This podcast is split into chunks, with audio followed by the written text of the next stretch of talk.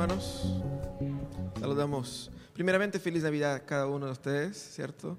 Espero que hayan pasado una, una hermosa noche de Navidad ayer y que sigan pasando un hermoso día de Navidad.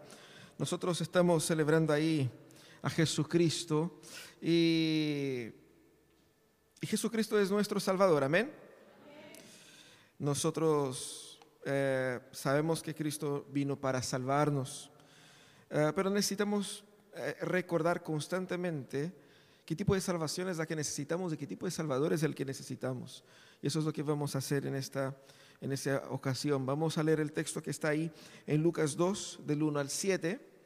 Uh, en la versión NBI, vamos a leer, acompáñenme en esa lectura, yo voy a leer y ustedes acompañan esa lectura conmigo. Dice, por aquellos días, Augusto César declaró que se levantara un censo en todo imperio romano este primer censo se efectuó cuando Sirenio gobernaba en Siria. Así que iban a, iban a todos a inscribirse, cada cual a su propio pueblo. También José, que era descendiente del rey David, subió de Nazaret, ciudad de Galilea, a Judea, fue a Belén, la ciudad de David, para inscribirse junto con María, que estaba comprometida para casarse con él. Ella se encontraba embarazada y mientras estaban allí se cumplió el tiempo. Así que dio a luz a su hijo primogénito, lo envolvió en pañales y lo acostó en un pesebre, porque no había lugar para ellos en la posada. Vamos a cerrar nuestros ojos, vamos a orar, pedir que el Señor ilumine nuestros corazones para entender su palabra en ese instante. Señor amado, nosotros estamos delante de tu palabra y te pedimos que tu Espíritu Santo nos ilumine, nos llene de gracia, de amor, para poder entender y sobre todo disposición de poder obedecer lo que tu palabra nos enseña. Danos, Señor, una mente abierta, ojos atentos, corazones, Señor, sedientos por ti en esa mañana. En el nombre de Jesús es que oramos. Amén y amén. Eh, todos nosotros necesitamos de un Salvador. Esa es una condición humana básica. Si nosotros pensábamos que era autosuficiente la pandemia, echó por tierra toda nuestra, nuestra jactancia. Cuando nosotros miramos a los eventos de esta semana, en el mega incendio aquí en Villa del Mar, podemos ver cómo es frágil la vida, cómo son frágiles nuestros planes y qué tan despreparados estamos para lidiar con cualquier cosa. Cuando piensas que estás todo bien, ¡pum! Cáncer. Cuando piensas que tu trabajo va bien, ¡pum! Estallido, pandemia, quiebra. Cuando piensa que está todo bien, un accidente, un accidente con alguien conocido, un desastre, desastres naturales. Llegamos al punto de decir, como se dice ahí en el, eh, en el, en el, en el Chapulín Colorado, ¿no? Oh, y ahora, ¿quién podrá, ¿cómo se dice en castellano? ¿Quién podrá defendernos? ¿Cierto? Nosotros necesitamos de un Salvador, hermanos. A veces nosotros nos permitimos pensar que podemos mínimamente mantener todo bien. Todo está bien. Las cuentas están ahí el día o más o menos, eh, trabajando, todo bien, todo bien. tenemos la vida más o menos bajo control. Pero nada está bajo control. Nada. Nada. Y por eso necesitamos tanto de un Salvador. Buscar eh, eh, estar bien se ha comprobadamente demostrado como ser inútil. Porque no sabemos qué va a pasar mañana. Estamos bien en ese instante y mañana ya no. No tenemos control de nada. Por eso necesitamos un Salvador. Pero la pregunta es, ¿qué tipo de Salvador nosotros necesitamos? Eso es lo que Lucas quiere hacer en su libro. Él está escribiendo a Teófilo y para hablar de Jesús, que Jesús no solamente es el Salvador, sino que es el único Salvador y es el Salvador que nosotros necesitamos. Y es muy interesante el relato de Lucas del nacimiento de Jesús, como hemos leído. Parece que faltan muchas informaciones que a nosotros nos gustaría saber. ¿Cuánto pesaba? ¿Cierto? Cómo fue y, ya, y, pero quién hizo el, el, parto de María, cómo fue todo eso. Más detalles, más detalles. Y él no da ningún otro detalle.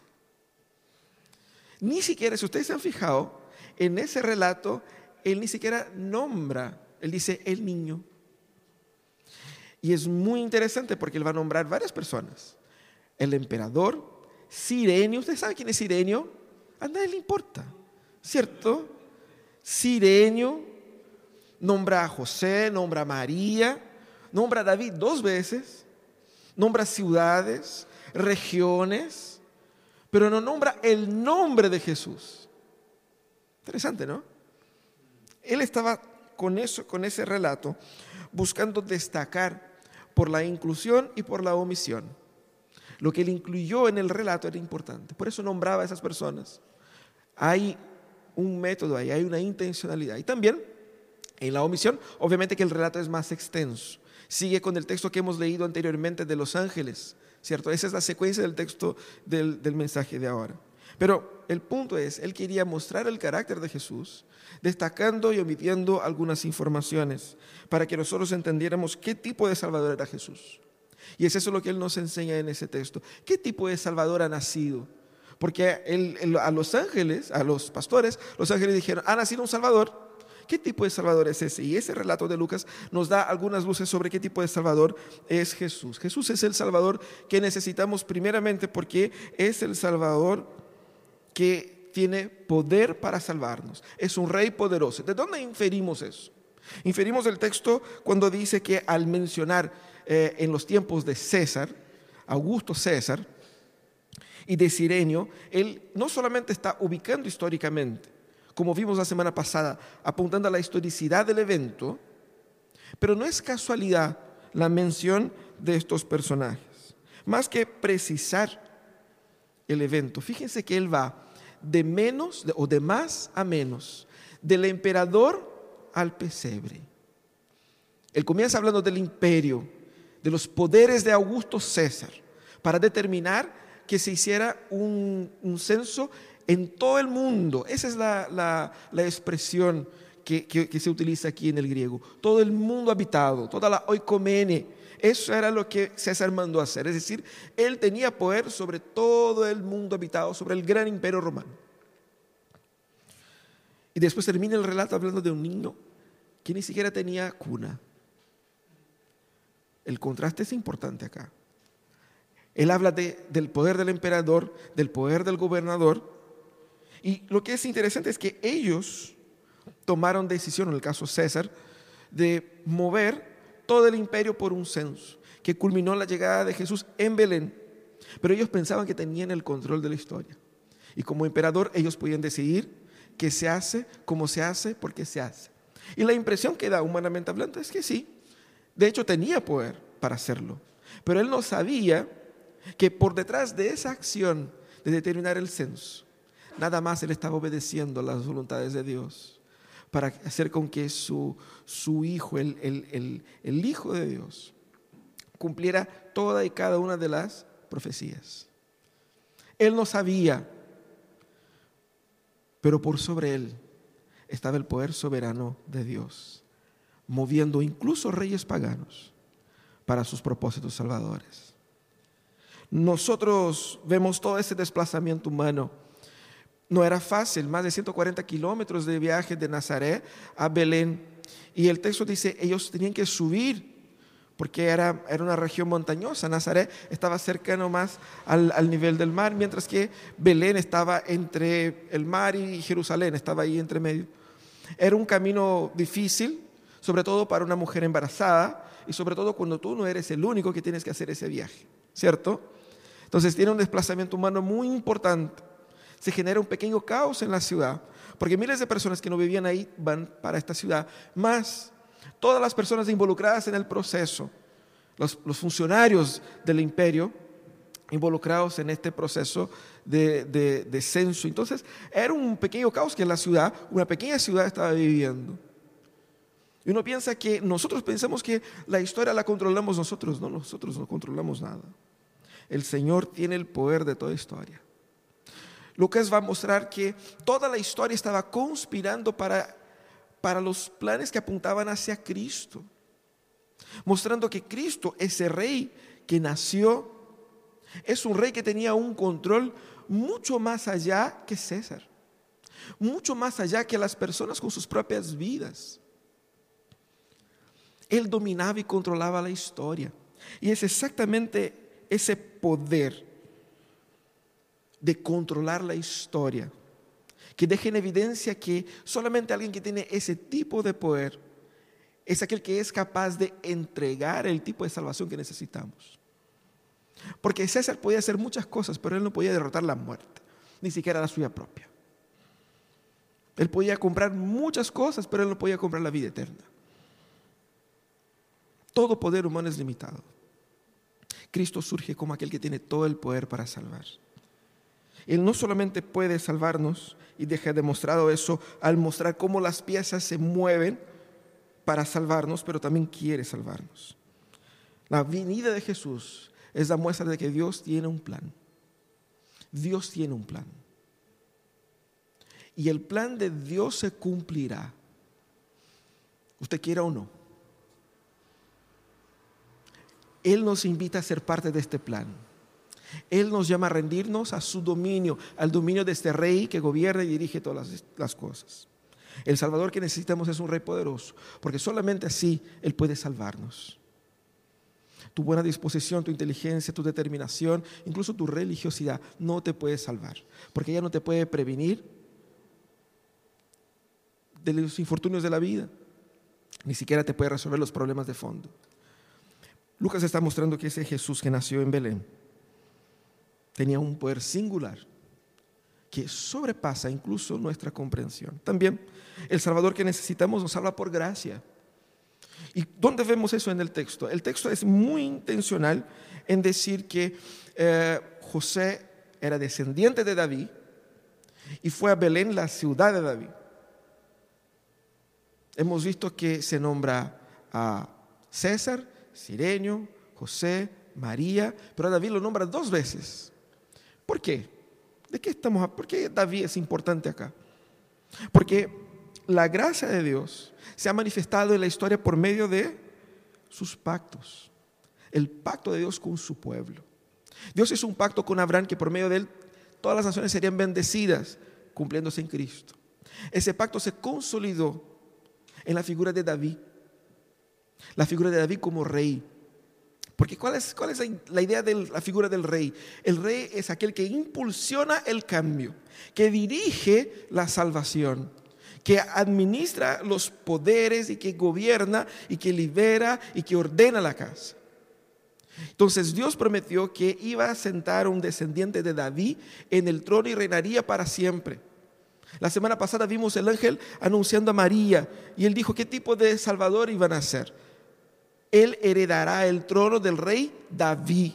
Es muy importante la mención que hace Lucas de David para mostrar que lo que nació ahí, e, este, este, este niño que nació, es el descendiente prometido para reinar. Y reino implica en gobierno, reino implica en impulsar por medio de su liderazgo la transformación. Eso es el tipo de Salvador que necesitamos. Y todo este pacto es una revelación de la gracia de Dios, porque Dios eh, nos escoge, o escogió a su pueblo, no basado en sus méritos, sino que basado únicamente en su gracia.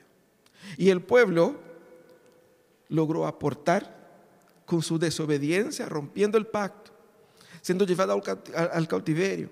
Y estaba desde 586 bajo dominio extranjero. Seguía estando bajo dominio extranjero. Y es interesante porque él menciona al emperador y abajo hace mención de que van a ser un rey, que va a derrocar al emperador, haciendo un link con todas las profecías del, del Antiguo Testamento. Las profecías de Daniel, las profecías de Isaías, las profecías de Jeremías. Y, ese, y esa respuesta de Dios es una respuesta de pura gracia, porque claramente si uno lee la historia con justicia, claramente lo que ese pueblo merecía era la condenación total, porque vaya que son tercos, vaya que son pesados, duros de corazón. Es tan duro de corazón que antes, cuando el Señor da la ley, el Señor dice, y ustedes, si ustedes desobedecieren, ustedes, el Señor les, les adelantó la historia. Ustedes van a desobedecer. Ellos, no, Señor, cumpliremos todo, ¿cierto? Al día siguiente estaba construyendo un becerro de oro. Eh, el Señor cumple su pacto. Pese a los pecados de David, pese a los pecados de su pueblo, porque el Señor quiere salvar. Es por medio de la gracia que Él viene. El Salvador no vino porque el pueblo se portó bien. Y eso es muy importante. Nuestro Salvador nos llama a abandonar todo nuestro supuesto mérito. Porque todavía, constantemente, sea usted creyente de mil años o de un día, nosotros seguimos con el, bichito del mérito ahí adentro. De portarnos bien para ser bien valorado. Para en el fondo decir, no es mi culpa, yo me he portado bien y más. Nosotros vivimos en esa, en esa ilusión de que somos buenas personas. Entienda de una vez por todas, deja de pensar que tú eres una buena persona, porque tú no eres una buena persona. Muchas veces yo me porto bien, pago mis impuestos, trato bien a la gente. No. Seamos concretos, profundos y verdaderos. No, no lo mereces la gracia de Dios, el amor de Dios. Nunca lo vas a merecer. Nadie merece. Tenemos que ser honestos con eso. Todo el esfuerzo para portarse bien, para lucir bien, para aparentar bien, es más pecado en nuestros corazones. El Señor, lo que el Señor quiere es que reconozcamos nuestra total falencia. Para así Él nos, nos rescate, porque Él nos rescata por gracia y no por mérito.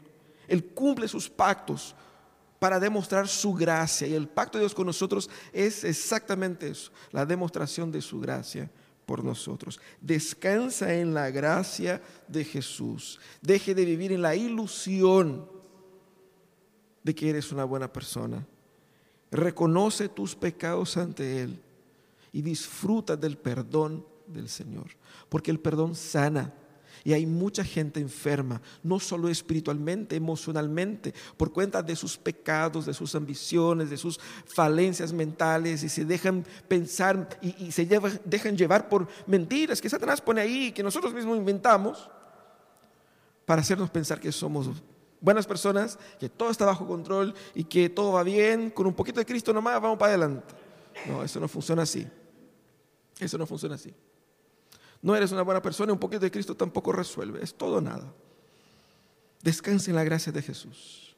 Descanse en la gracia de Jesús, porque el Salvador que necesitamos nos salva por gracia, pero también este Salvador, Él se hizo como nosotros.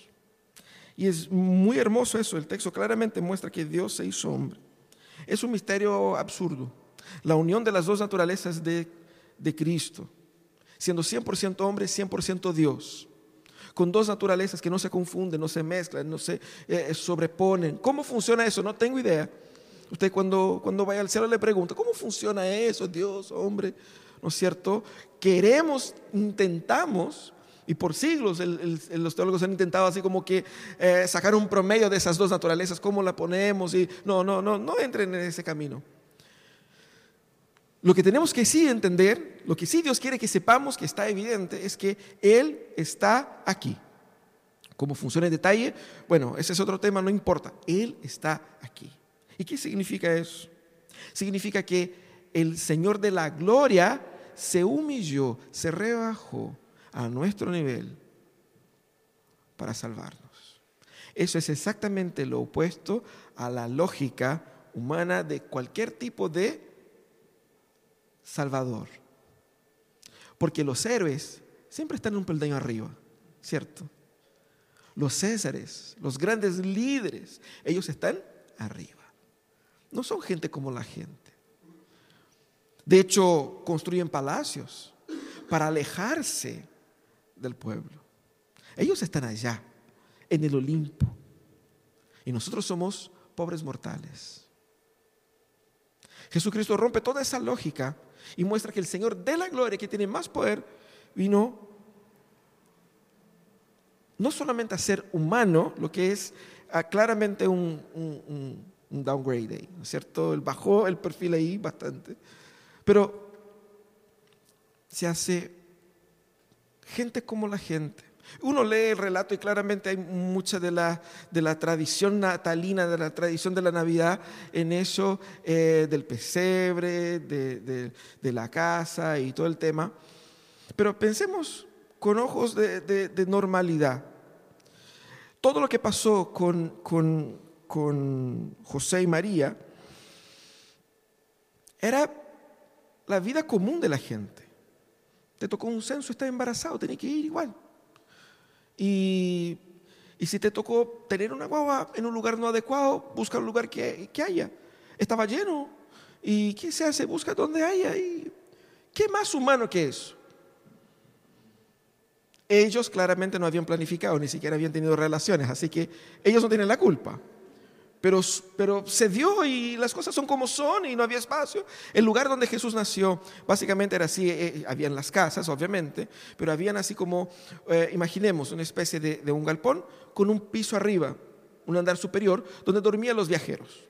Y abajo era donde se quedaban los animales de los viajeros, porque ellos viajaban con animales. Y tenían obviamente esa, esa distribución eh, yo me imagino que no solamente no había espacio para ellos porque había muchos eh, viajeros, pero muy probablemente no había espacio para, para un parto específicamente, no solamente para dormir, ¿entiendes? Porque la Biblia no dice que ellos durmieron ahí, dice que Jesús nació ahí. No dice que siguieron durmiendo ahí, no había claramente, no había espacio para ellos arriba porque arriba debieran estar llenos de gente que ya estaba eh, ubicada y, era más difícil hacer esa, ese ajuste. Eso es una interpretación personal, pero es más o menos eso. mirando con ojos de normalidad, eso es lo que debiera haber pasado. ¿Qué tan humano es eso? No había espacio, busca espacio donde haya. Lo sorprendente sería que mágicamente se abren los espacios, ¿cierto? Mágicamente llega Jesús y se hospedan en el Sheraton de Belén, ¿cierto? Eh, que justo le hicieron una promoción y si naces acá no pagas nada. Mira, eso sería sospechoso, sospechoso, ¿no? No, Jesús se sometió a, a las incertidumbres, a la naturalidad de la dinámica de una vida que tiene esas sorpresas. Él se humilló, él no fue humillado. Él se humilló. Porque nosotros necesitamos un Salvador que sea gente como la gente. Que entienda nuestros dolores. Hebreos va a poner eso bien en claro. Él sabe lo que es sufrir. Él estuvo en nuestro lugar. Pero necesitamos un Salvador que sea al mismo tiempo divino, perfecto, y al mismo tiempo humano, gente como nosotros.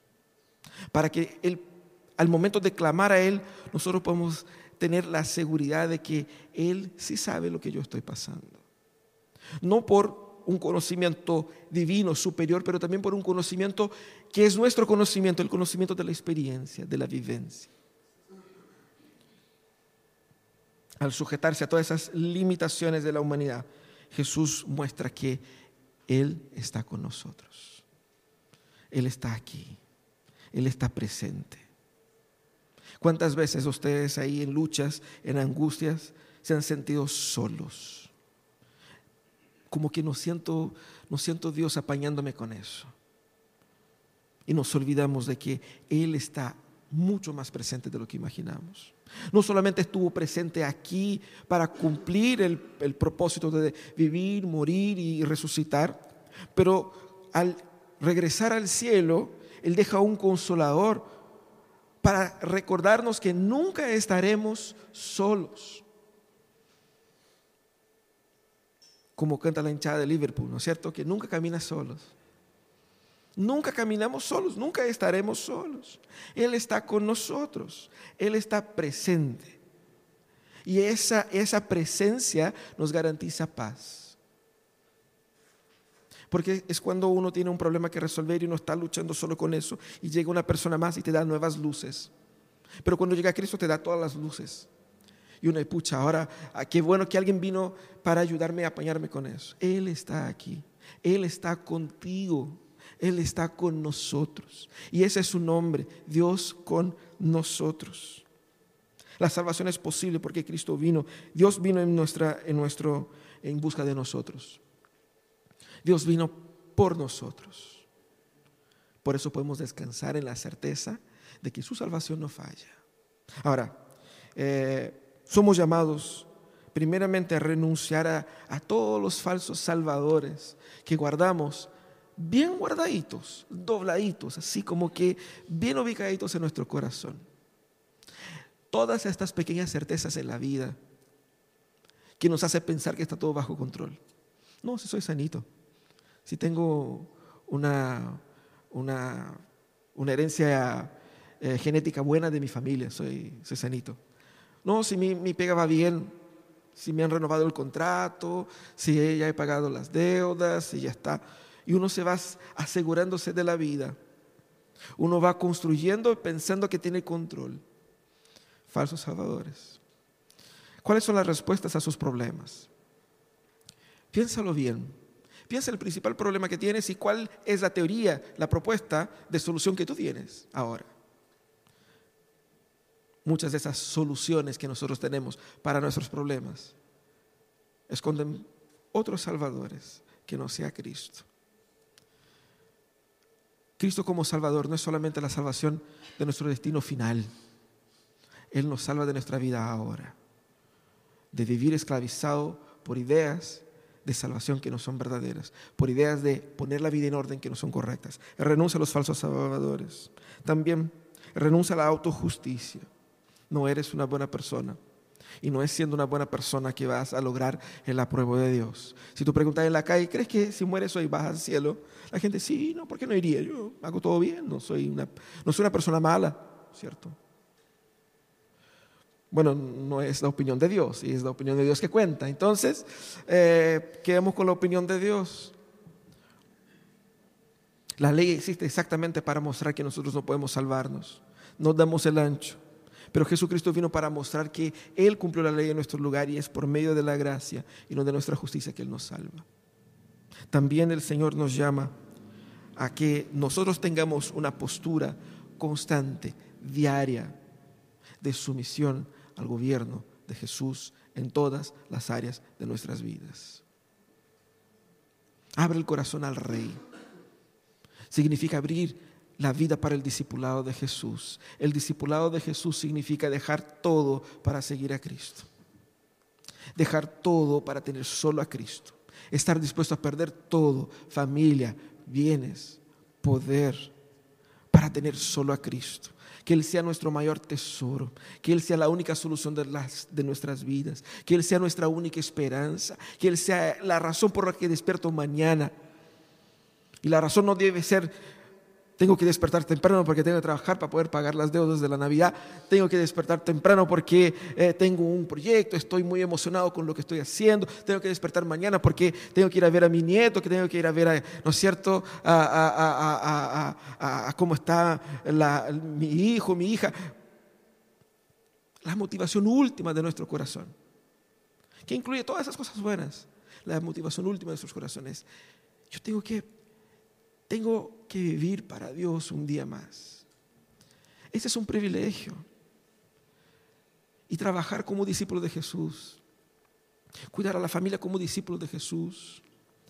Pensando cómo, cómo Cristo quiere que yo haga todo eso pidiendo a Él que Él te dé la fortaleza porque vas a llegar un momento de la semana a decir, Señor, yo ya no tengo fuerza. Y seguramente varios de ustedes ahí durante la semana, dos o tres veces así, ¿y si dejo todo eso? Me hago Uber, no sé. Emprendo algo, ¿no? Estoy al borde de dejar todo, ¿cierto? ¿Dónde voy a encontrar fortalezas? En Netflix no, no hay.